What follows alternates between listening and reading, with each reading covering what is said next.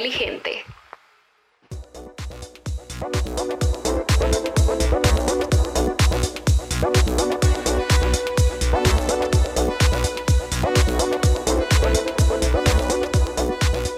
Negocios y Marketing, episodio 3. Bienvenidos a este podcast realizado por MT Agencia. Hoy nos acompaña en este panel Mauricio Arango, CEO y fundador de MT Agencia. Bienvenido. Hola Brenda, ¿cómo estás? ¿Cómo te va? Muy bien, gracias. Y también estamos con Alejandro Azula, nuestro Business Director. Hola Brenda, hola Mauro. ¿Cómo están? Y quien les habla, Brenda Cuadros, Digital Account Manager en MT Agencia. Y bueno, para empezar, hablemos de que no es un secreto que debido a la emergencia sanitaria que vive el mundo, se ha acelerado el proceso de transformación digital de las compañías sin importar la industria a la que pertenezcan. Pero para profundizar un poco mejor en este tema, traemos a la conversación a un experto. Él es Eric Cepeda, director general de Axity, quien cuenta con un recorrido de más de 25 años liderando empresas de alta tecnología como IBM, Software One, Softline Latinoamérica, en áreas de ventas, servicios y marketing en América Latina. Su experiencia en transformación digital lo ha impulsado a sacar adelante retos en diferentes proyectos, desarrollando así estrategias de negocio de alto impacto. Bienvenido Eric y muchas gracias por acompañarnos. Brenda, Alejandro, Mauricio, eh, un gusto saludarlos y un placer para mí estar eh, compartiendo este espacio con ustedes. Eric, bienvenido. Eh, esta es tu casa. un placer estar contigo y aprender, aprender mucho de toda esa experiencia que tienes. Un placer. Esto definitivamente ha sido el aprendizaje el MBA más costoso que hemos tenido todos en la vida y de más eh, impacto eh, lo hemos vivido con, con, con, eh, patrocinio del coronavirus. entonces, eso es un aprendizaje para todos, un gusto. Así es. Bueno, iniciemos hablando un poquito de qué es Axity, cuáles son sus servicios. Bueno, Axity es una organización multilatina dedicada al sector de la tecnología. Probablemente sea un nombre joven, nuevo para, para el ecosistema realmente no lo somos. Eh, si bien el nombre tiene dos años larguitos en el mercado, somos el resultado de la integración eh, de más de 40 empresas eh, en todo el continente americano. Tenemos sede en los principales países y geografías de América Latina, arrancando por supuesto por Colombia, Chile, México, Argentina, Perú, Brasil, Panamá, Bolivia eh, y Estados Unidos, entre otros. Y, lo que buscamos básicamente a través de, todo este proceso de integración que se hizo fue entregar un portafolio de, de, productos y servicios que le ayuden a nuestros clientes a través de la tecnología a resolver sus problemas de negocio. Tenemos diferentes frentes. Muy rápidamente les cuento, eh, estamos en capacidad de manejar el ciclo completo de los datos de un cliente hasta convertirlo en información fiable y relevante para tomar decisiones estratégicas de negocio. Me explico en eso. Desde el principio, toda la parte de infraestructura, redes y comunicaciones por donde viajan los datos en, cualquier organización. Aquí hacer modelos consultivos, entregar toda esta infraestructura en modelos as a service, administrarla, gestionarla, optimizarla. Todo esto tiene que, eh, soportarse en, una plataforma y, también eh, en, en, aplicaciones, aplicaciones que ayudamos a implementar, administrar, gestionar, pero también a desarrollar. Tenemos una fábrica de desarrollo de software muy interesante, muy madura, con niveles de certificación CMMI 5. Todos esos datos que produce todo esto tenemos capacidad de abstraerlos, analizarlos a través de inteligencia de negocios y analítica convertirlos en información relevante, inteligente, para que los ejecutivos de una organización tengan capacidad de toma de decisiones, manejar predictibilidad para sus negocios. Por supuesto, muy importante, en un entorno absolutamente protegido, la ciberseguridad juega un papel fundamental y aquí tenemos un nivel de expertise muy bien desarrollado en toda América Latina para asegurar que todos esos datos que van viajando y se van eh, se les va haciendo la digestión, se van transformando y se van convirtiendo en información relevante, estén perfectamente protegidos desde, todos los ámbitos. La capacidad completa de administrar esa infraestructura tecnológica a través de, de, mesas de ayuda inteligentes, cada vez más automatizadas, cada vez con más RPAs, cada vez con más eh, analítica de negocios cada vez con chatbots que, que hacen esto cada vez más eh, eficiente y transformador, y con unos centros de servicio. Hoy tenemos en Colombia, estamos implementando para América Latina eh, algo que llamamos el BOC, que es un Business Operation Center. Desde acá monitorizamos todos esos frentes que les he, platicado en, en, este momento. Eh, y tenemos, ahí convergen NOC, SOX, centros de ayuda, de experiencia eh, de soporte en diferentes áreas eh, como redes y como ciberseguridad y operaciones para darle a, nuestros clientes eh, de principio a fin la capacidad de, de, manejar adecuadamente sus datos y convertirlos en información crítica y relevante pero confiable para tomar decisiones de su negocio. Eso muy rápidamente. Somos más de casi 4.000 colaboradores en, en América Latina, 1.200 en Colombia, y bueno, creciendo mucho y mucho más importante que cualquier otra cosa, ayudando a las empresas a ser más eficientes a través del portafolio que, que ofrecemos y aportándole a esta sociedad que tanto nos interesa. Bien, Eric, y eh, escuchando eso, pues me sale la duda, ¿no? Creciendo todo eso, pero ya con esta pandemia, con todo esto que nos ha afectado antes, ¿cómo ha sido ese antes y cómo es ese ahora? O esa nueva normalidad de la que hablamos. ¿Qué, qué ha pasado en Axity? Cuéntanos. Como, como les decía al principio, ha sido la mejor experiencia profesional que, que, uno pueda tener en la vida. Yo suelo encontrarme con muchas personas que, que, el diálogo inicia diciendo qué situación tan compleja, esto ha sido muy difícil, la crisis sí lo es, no quiero minimizarlo para nada, ha sido un entorno extremadamente turbulento, pero yo, yo lo veo en positivo y puedo decir, eh, he estado, he tenido la invaluable oportunidad de estar al frente de una muy gran organización como lo es Axity, en un momento de crisis único en la historia del planeta, y haber podido enfrentar retos que desde la perspectiva profesional y de liderazgo definitivamente nos enriquecen a absolutamente todos.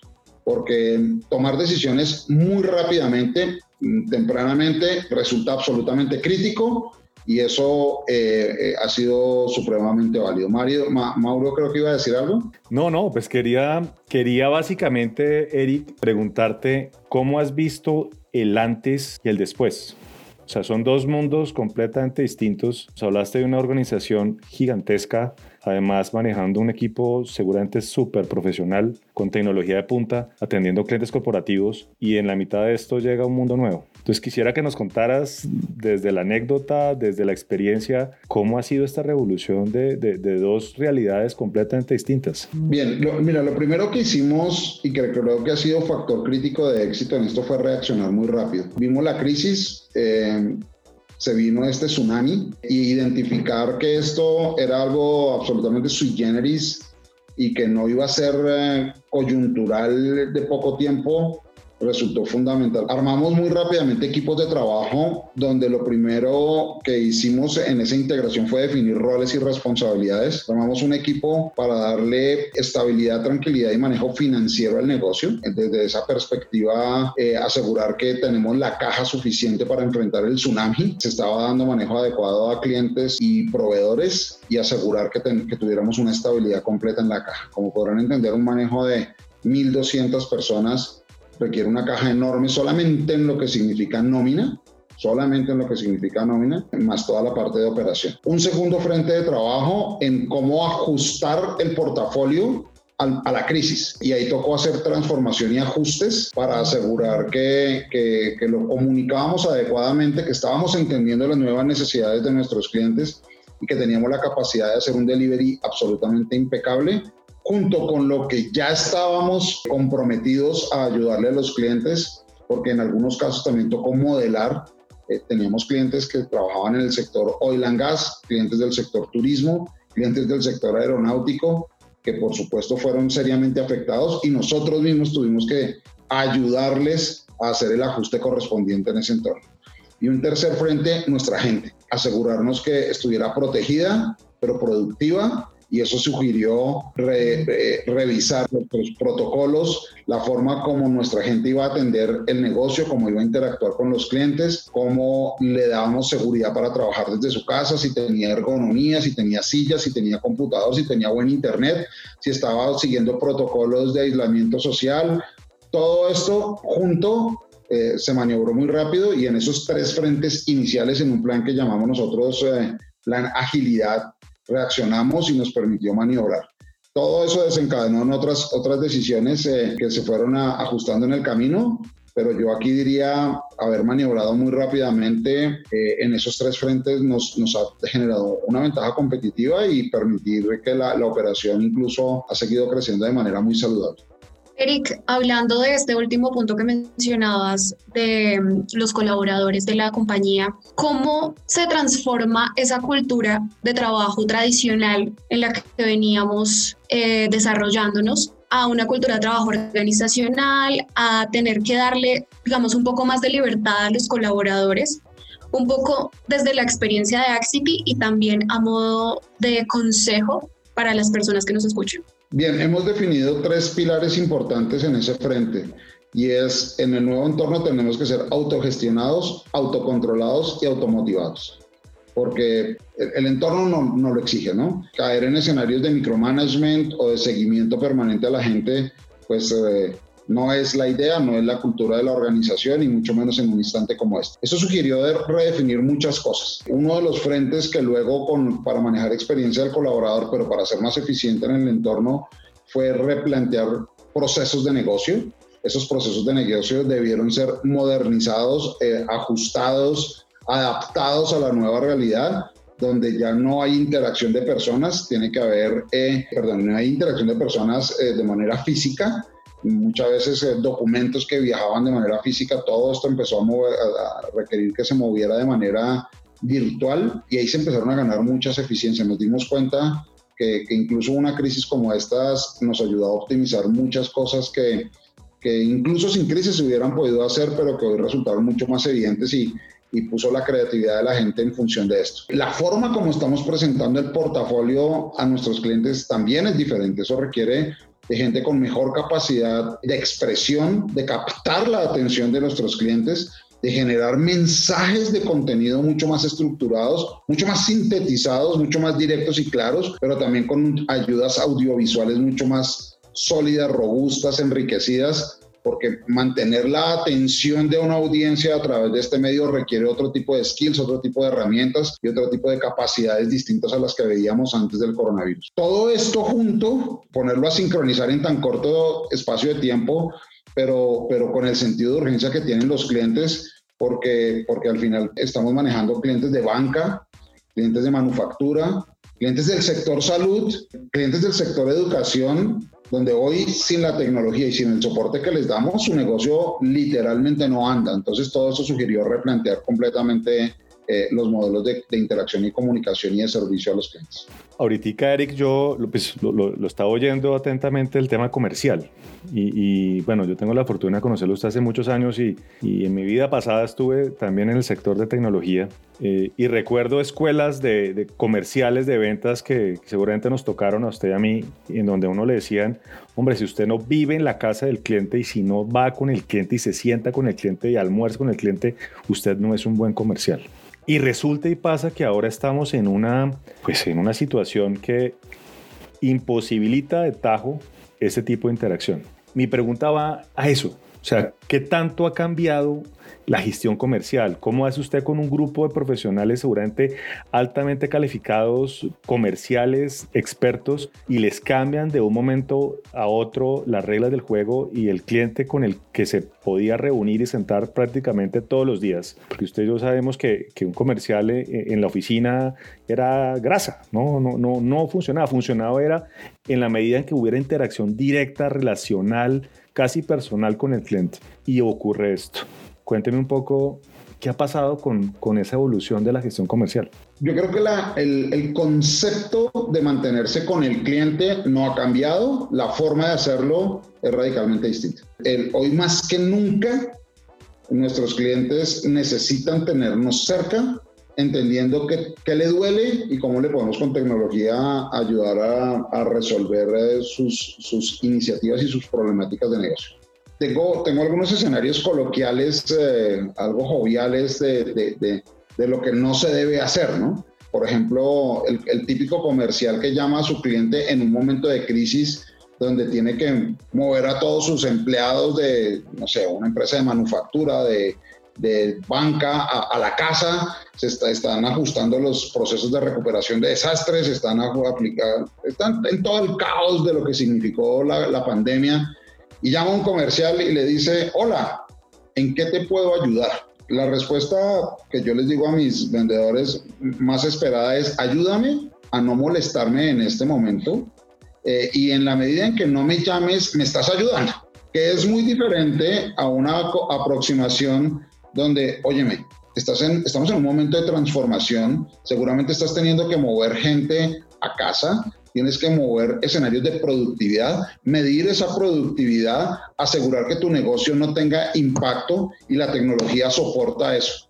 Yo sé cómo ayudarte, tengo experiencia en esto. Entonces al final se busca mantener esos mismos preceptos históricos de la venta consultiva, que es entender qué está pasando con el cliente, entender cómo le ayudo, pero la aproximación hoy es un poco distinta porque es a través de estos medios. Pero además la pregunta de rigor es, óyeme, sé que estás en esto y sé cómo ayudarte. Eh, diferente a la típica pregunta de cliché de, oye, ¿y, ¿y, qué más puedo hacer por ti? ¿no? Eh, entonces, al final, insisto en el escenario de el concepto eh, se fortalece incluso hoy más que nunca.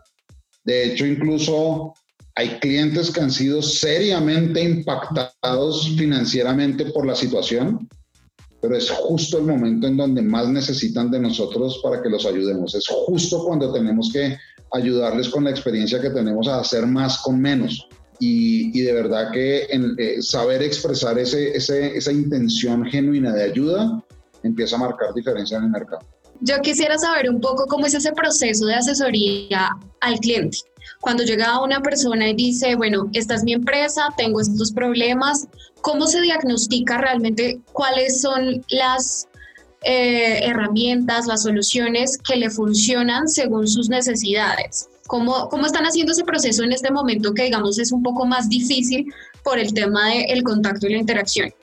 Yo, yo, me voy a ir un poquito a la, a la antítesis de, de, lo que debe ser esto eh, con un ejemplo que, que uso mucho con mi equipo de trabajo. Si yo llego al médico, a un especialista, y le digo, doctor, me duele la cabeza, me duele la espalda, me duelen las piernas, tengo tos, eh, no puedo respirar bien, el médico se queda mirándome y de pronto escribe una fórmula y me la entrega y me dice, tómese esto. ¿Le creemos a ese médico? Vamos y nos tomamos esa medicina sin que nos hubieran obscultado, sin que hubieran hecho exámenes. No le creemos, ¿verdad? Es lo mismo que está pasando hoy en estos escenarios. Eh, lo primero que tengo que saber es obscultar bien a mi cliente para entender qué está pasando en su entorno, para no simplemente generar una, una, una fórmula médica, tome aspirina y ya. En ese orden de ideas, nuestro equipo de trabajo está cada vez desarrollando más eh, habilidad, preguntarle a las personas correctas en el, en el entorno correcto qué es lo que está sucediendo, saber profundizar sobre eso, entender sus dolores reales encontrar las causas que generan realmente una dificultad, no las causas aparentes. Y luego sobre diagnósticos, que son modelos muy consultivos, podemos plantear una solución. Entonces, lo primero es, ¿qué es lo que te duele? ¿Por qué te duele? ¿Qué es lo que realmente genera ese dolor? ¿Cuál es el driver de negocio que respalda esta situación? Y luego sí venir con un equipo de la unidad A o de la unidad B o de, todos juntos, porque muchas veces no es un producto, es una solución, un servicio, una integración, lo que va a resolver el problema. Y ahí sí, entender, habiendo entendido qué es lo que realmente pasa, plantear una posible alternativa que, que sea costo-beneficio para el cliente y, y le ayude a resolver su problema.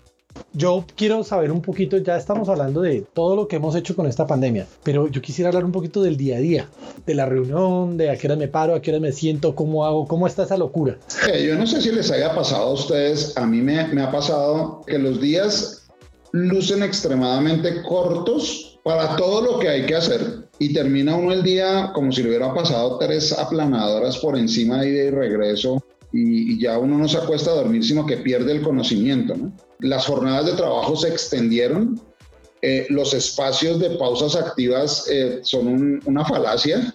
el cafecito que yo y uno se tomaba con el amigo y venga y charlamos y le pregunto que, que al final son mecanismos de escape y de desconexión para reenergizar el cerebro y el cuerpo necesarios absolutamente se acabaron. El almuerzo es frente a la pantalla y uno pone la pausa a la cámara y, le, da el bocadito para que no se note mucho y vuelve y conecta la cámara porque todo es eh, eh, de, esa manera.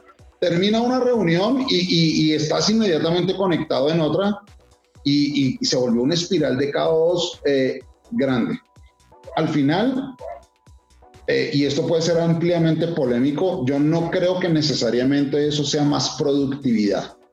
Yo creo que eso es mucho, mucho más trabajo duro, hard work, pero yo no creo necesariamente que eso sea smart work, trabajo inteligente. Y, en función de eso, y viendo el agotamiento de, de, los clientes, el agotamiento del equipo de trabajo, el, equipo, el agotamiento propio, o sea, de verdad yo, yo me, he sentido con esa tractomula, esa locomotora pasando por encima, no, no, no es mentira, o sea, de verdad duro. Tomamos recientemente algunas medidas para ajustar eso y definimos cosas, definimos como que los slots del calendario que se estaban utilizando normalmente eran de media hora, una hora o dos horas. Y lo que hicimos fue que el calendario ahora tiene porciones de 15 minutos, 30 minutos y 45 minutos. Y empezamos a pedirle a la gente que lo que estabas diciendo antes en, en media hora, ahora resuélvelo, arráncalo y decídelo en 15 minutos para hacer mucho más eficientes y productivas las reuniones. Llega a la reunión con una agenda predefinida. Tengan claro el escenario. Suele suceder, y no quiero volver impersonal esto en el camino, pero suele suceder y sobre todo nosotros en América Latina arrancamos y lo primero, hola, ¿cómo estás? ¿Cómo te ha ido? Y mi abuelita, ¿cómo va? ¿Y tu tía, cómo ha estado? No quiero sugerir para nada que eso se deba perder, pero en la medida en que podamos ir directo al punto de la reunión, tener capacidad de síntesis, de resolución, los tiempos empiezan a cortar. Y no quiere decir, y no es lo que estamos buscando, que ahora si teníamos 20 reuniones en el día, acortando estas, ahora caben 25 o 30. No. Lo que quiere decir es que entre cada reunión deben haber mínimo 15 minutos. Primero, porque a veces algunas reuniones se desfasan algunos minutos. Segundo, porque hay vida personal. Tercero, porque hay que hacer algo con lo que pasó en esa reunión y hay que ir a ejecutar eso que se resolvió en esa reunión. Cuarto, hay que pensar. Si no pensamos, de nuevo esa espiral del caos, muchas reuniones nos dan la falsa sensación de productividad y no necesariamente por haber tenido muchas reuniones estamos generando un outcome a, los procesos, a las decisiones, a la estrategia que esperan de nosotros como líderes y, empieza uno a creerse el cuento de que estoy siendo muy productivo y realmente no. Entonces tuvimos que replantear esas cosas y ha generado realmente un aire en la gente, en los clientes, en nuestra productividad real, tiempo para pensar, tiempo para ejecutar y, y hemos empezado a cambiar un poco esa dinámica recientemente. Bueno, Eri, yo a mí me gustan mucho las analogías. De hecho, las uso frecuentemente con, con, primero con mis colaboradores, con el equipo, pero también con mis clientes. Y yo les, les, hablo mucho de que, pues, esto es como un tsunami. Pues viene una ola de 40 metros a 80 kilómetros por hora y, y uno tiene opciones. Una opción es parálisis, parálisis por miedo, por pánico, por frustración, pero otra opción es hacer algo. ¿sí? Eh, y claro, uno no puede simplemente decir que hacer algo y omitir que hay una crisis, que, no hay trabajo, que la caja está destrozada, pero yo insisto, yo no sé si sea yo un quijotesco, pero insisto en que es momento de hacer.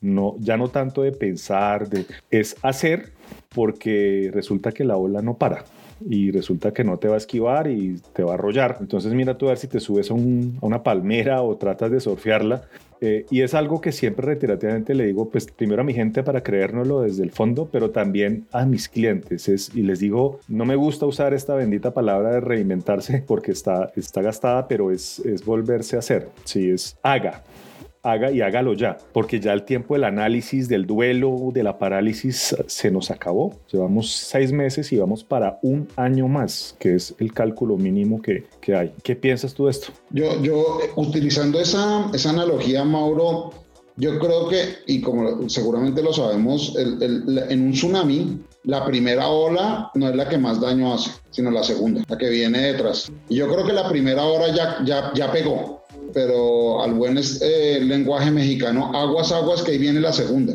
Y, y esa segunda ola viene acompañada de un escenario que, que ha generado la falta de flujo de caja de muchas organizaciones. Las que tenían caja están agotando su caja. Las que tenían músculo financiero ya empezaron a agotar su músculo financiero creo que, que, la necesidad de generación de empleo va a ser fundamental en los próximos, bueno, ya está, pero va a ser uno de, de los escenarios más importantes porque ajustar flujo de caja, normalmente las empresas lo que hacen es eh, eh, suprimir puestos de trabajo.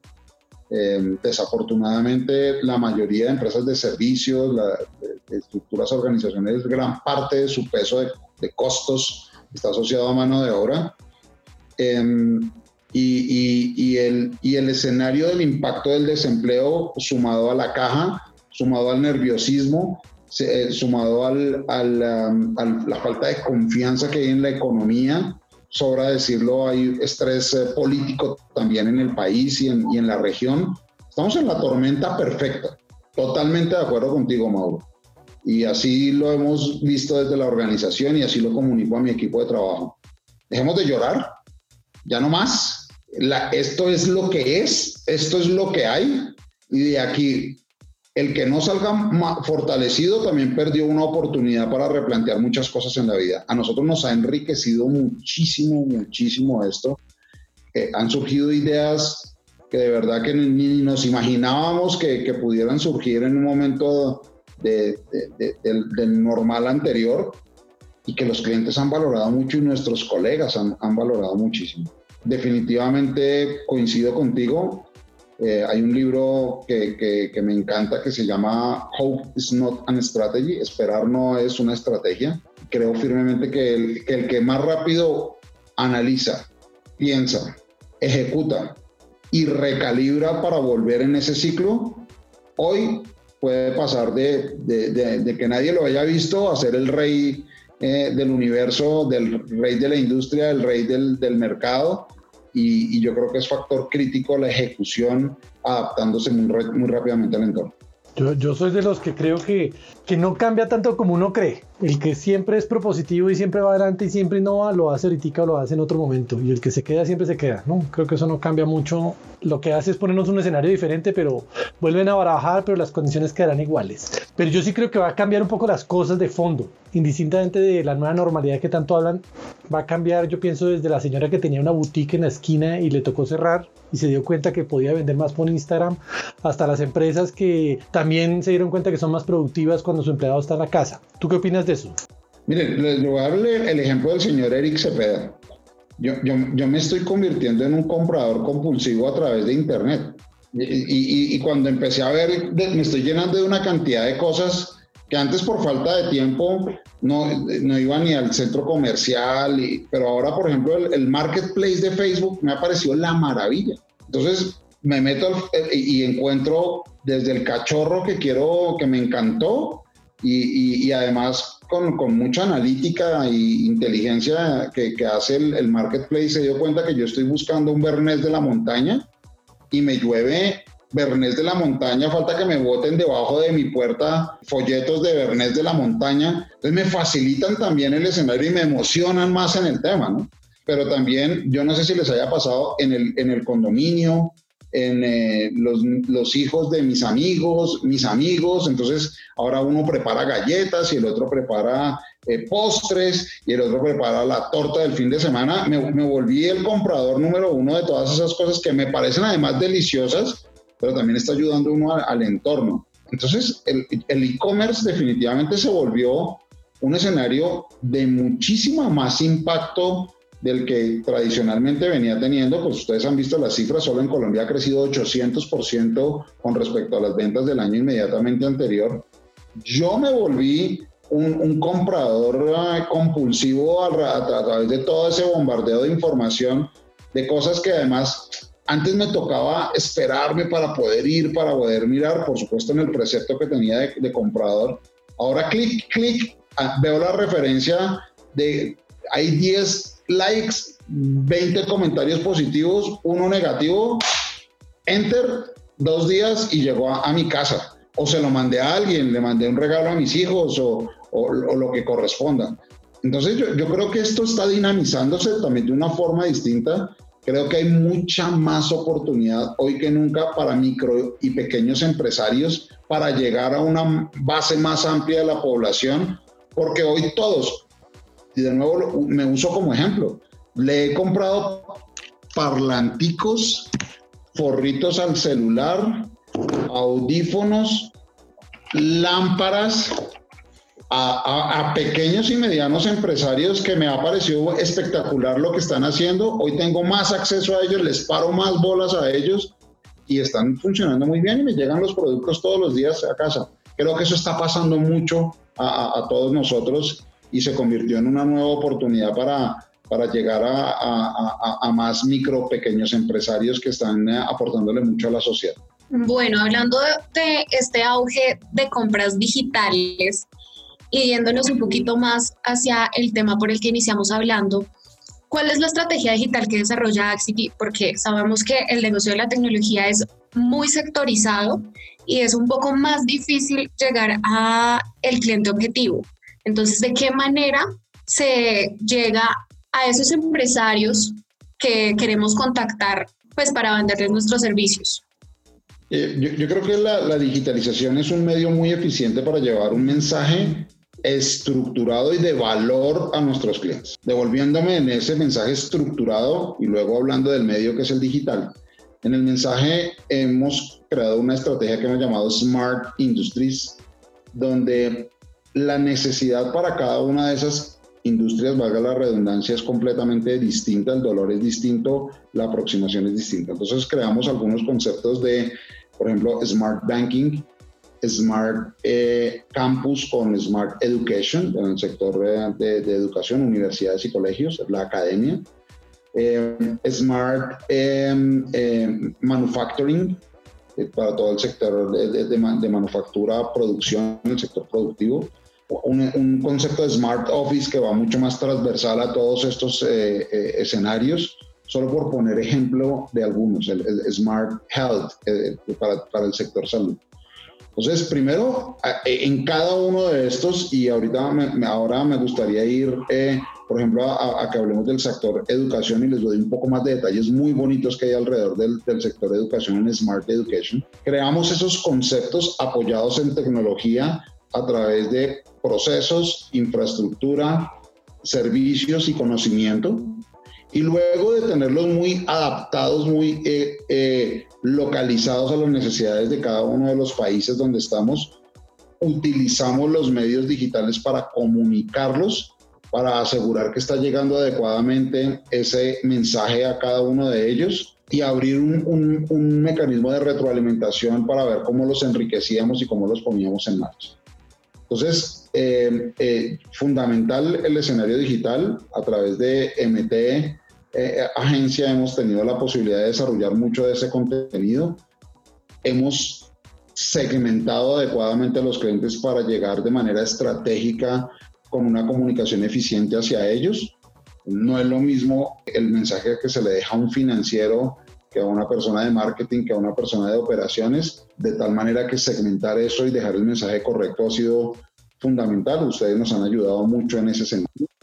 Y luego asegurarnos que nos retroalimentamos y que captamos, cuando captamos la atención del cliente, lo podamos atender adecuadamente.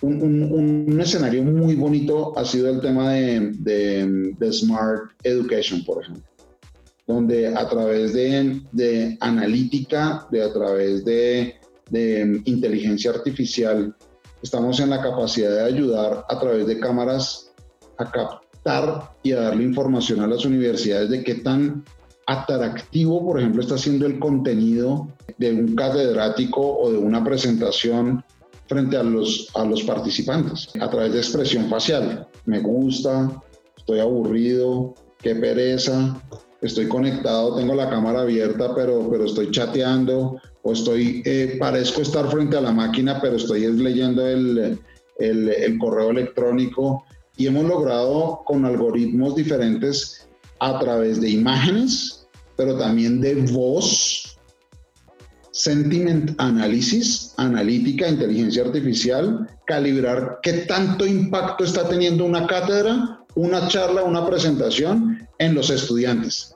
ranquearla en diferentes categorías, analizarla y entregarle información a la universidad, al catedrático, diciéndoles, esta charla salió muy bien por el criterio A, B o C, esta no salió también por el criterio alfa, beta o gamma, sugerimos que se ajuste esto o aquello o lo otro para que se tomen decisiones y los niveles de retención, pero sobre todo de transferencia del conocimiento, que es el objetivo del sector de educación, se cumplan adecuadamente.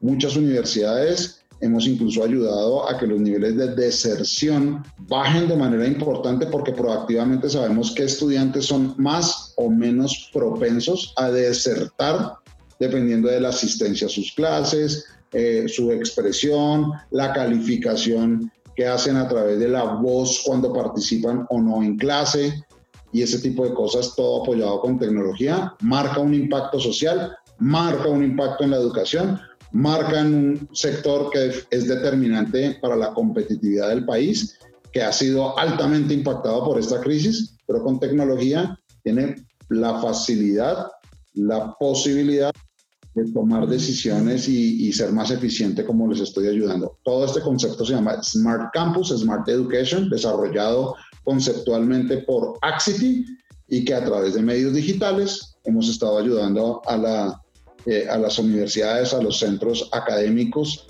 a, a, ponerlo en marcha y a ser más productivos.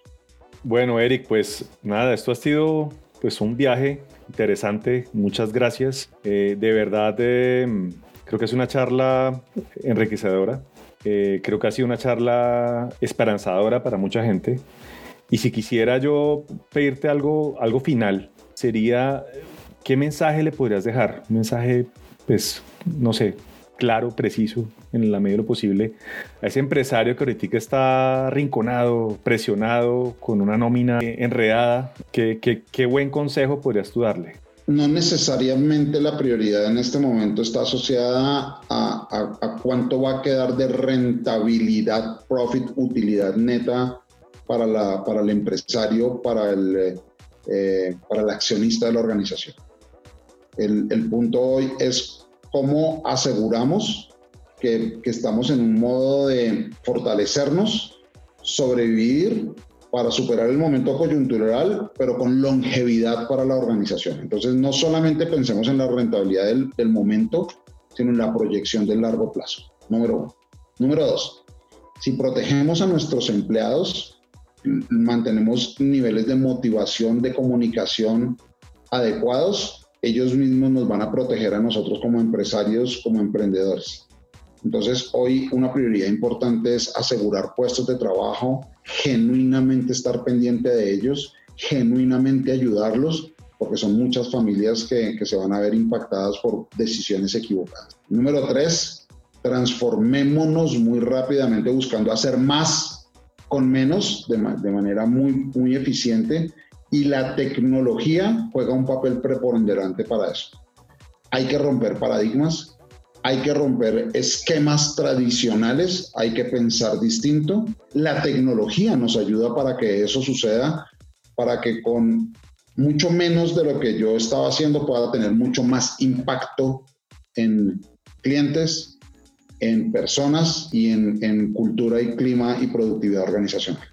Bueno, no sé si la metemos antes de lo que dijo Mauro o ahorita al final, pero yo sí quisiera, como a modo de predicción, Eric, que hablemos de qué va a pasar con el mundo. O sea, ¿nos vamos a quedar así o realmente vamos a tener un nuevo normal permanente? Eh, yo creo que mm, la, la realidad se transformó, cambió. Algunas cosas en algunos escenarios se van a reacomodar, pero hay muchos escenarios que nunca volverán a ser como antes. ¿Qué cosas se van a reacomodar? Yo creo que la interacción de las personas va a volver, eh, como seres humanos necesitamos del contacto, de la interacción, del humor, del calor de, de, estar con nuestros amigos, con nuestra familia, con nuestros colegas, y eso paulatinamente en la medida en que no solamente la percepción, sino la realidad de seguridad a través de una vacuna o de mecanismos que nos permitan manejar adecuadamente el virus lleguen de manera clara y contundente, va, a volver a reajustarse, va a volver a reacomodarse y no creo que, que, tarde mucho tiempo luego de que la vacuna o el mecanismo de, de, manejo de, de, la enfermedad sea mucho más tangible, mucho más evidente, se va, se va a dar. Creo que todos nosotros el día que nos digan ya no te va a dar coronavirus o ya te dio y lo superaste, o si te da, eh, ya los niveles de, mortalidad bajaron y los, los, contenemos como si fuera una enfermedad ya no tan mortal como está. Lo primero que vamos a hacer es volver a, interactuar, a buscar los amigos, a, a, buscar a la familia, a volver a estar juntos, a volver a hacer la fiesta, a volver. Y, y eso yo creo que paulatinamente se va a volver a reacomodar. Hay cosas que definitivamente creo que no van a volver a suceder. Por ejemplo, y lo digo desde, el, por ejemplo, desde la experiencia personal, el año inmediatamente anterior viajé 250 mil millas alrededor del mundo en diferentes lugares del planeta. Yo creo que eso nunca va a volver a pasar. Así los tiquetes cuesten la mitad y así ya me den la tranquilidad de que o ya me contagié y no va a pasar nada o existe la vacuna o yo creo que eso no va a volver a suceder. Yo creo que hoy asistir a los eventos, actividades, relaciones, planeaciones, cada vez van a ser más como estamos en este momento y, difícilmente esos viajeros frecuentes que, existían, existíamos en el mundo, van a volver a esos mismos niveles de viajes. El sector del, del transporte y el transporte aéreo definitivamente va a tener que redibujarse en escenarios muy, muy distintos. El e-commerce probablemente ayude a balancear eso porque seguramente el transporte y la carga deberían empezar a equilibrar ese tipo de situaciones. Yo creo que eh, volver a la oficina nunca va a ser igual. Se van a, eh, ni vamos a estar en el lado derecho radical, donde todo desde la casa y no salen desde la casa, todo home office, pero tampoco va a volver a suceder el que todos los días vamos a volver a ir a la oficina va a haber un escenario mixto ahí. De hecho, muchas organizaciones que tenían paradigmas respecto a mi gente trabajando desde la casa, si no lo estoy viendo, esa gente está tomando del pelo y no está siendo productivo, que todo eso se replanteó. Los modelos de compensación, de medición de productividad se están acomodando, falta mucho por, por, por evolucionar, pero yo creo que eso se va a estabilizar y ya no necesitamos todos los puestos que teníamos en la oficina, ya no necesitamos esa cantidad de salas de reuniones y vamos a empezar a acomodarnos a que la casa o el entorno de familia o la finca eh, es un lugar válido para trabajar, me miden es por resultados y de vez en cuando, en la medida en que se necesite y yo también quiera tener esa interacción con otras personas, voy a la oficina. Pero yo creo que esa es una de esas realidades que nunca volverá a ser lo mismo. Entonces, va a haber una mezcla de cosas que definitivamente se van a reacomodar y otras cosas que, que se transformaron para nunca más volver. Bueno, Eric, eh, de acuerdo contigo. Yo creo que si uno no es manufactura o industria pesada y es servicios profesionales, digamos en el caso nuestro incluso más allá de una vacuna en el 2022, lo, lo, lo, discutimos mucho, ¿vale la pena realmente? Son, son, preguntas que se responderán en su momento, pero que uno ya se plantea seriamente. Eric, presidente de Axity, gran líder, gran persona, Muchísimas gracias por acompañarnos acá y esperamos que todas esas enseñanzas, estos pensamientos que has dado, eh, nutran, nutran a la gente. Necesitamos gente inspirada y gente con arrojo en este momento. Tenemos una enorme responsabilidad con esta sociedad, con este entorno. Liderar con el ejemplo es fundamental, manteniendo altísimos estándares de productividad, de ganas, de inspiración a nuestra gente, de motivación en momentos difíciles para que no bajemos la guardia y sigámosles aportando a la sociedad y como organizaciones eh, eh, indiscutiblemente eh, esa responsabilidad que recae en, nuestros, en nuestros hombros y, y como líderes y como empresarios vamos a seguir comprometidos para ayudarle a este país, a esta comunidad, a esta sociedad y a este ecosistema de tecnología. Muchas gracias, Eric. Y como todos los amigos, que se repita porque eso estuvo muy bueno. La próxima, ojalá, ojalá en un entorno donde nos podamos ver eh, y podamos celebrar que todo esto nos dejó grandes aprendizajes, pero lo, sacamos adelante en conjunto. Claro que sí. Llegará el día de los abrazos. Un abrazo para todos, buen fin de semana y gracias por esta bonita oportunidad de estar con ustedes.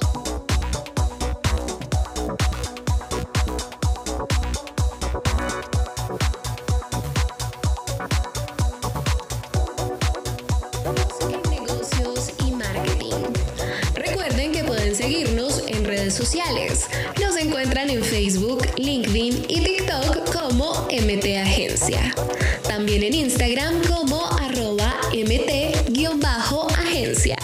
Somos negocios y marketing. Somos rebeldía inteligente.